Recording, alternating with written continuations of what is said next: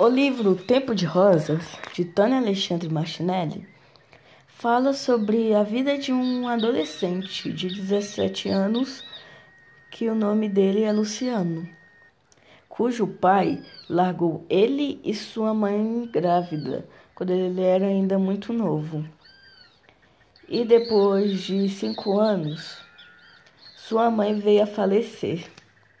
Com isso, eles tiveram que morar na casa de seu avô, que se preocupa, além de cuidar deles e suprimir a falta de seus pais na vida deles, ele cuida muito de seu jardim de rosas.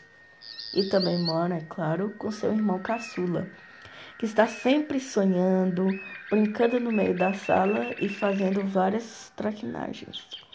Com isso, ele sempre pensa que está com todo o peso de sustentar seu avô e seu irmão. Mas com o passar do tempo, ele vê que não é bem assim.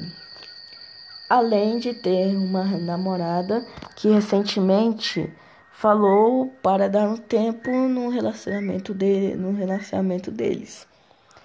Este livro aborda sobre o drama da adolescência, na qual pode ser muito bom para quem gosta deste tema.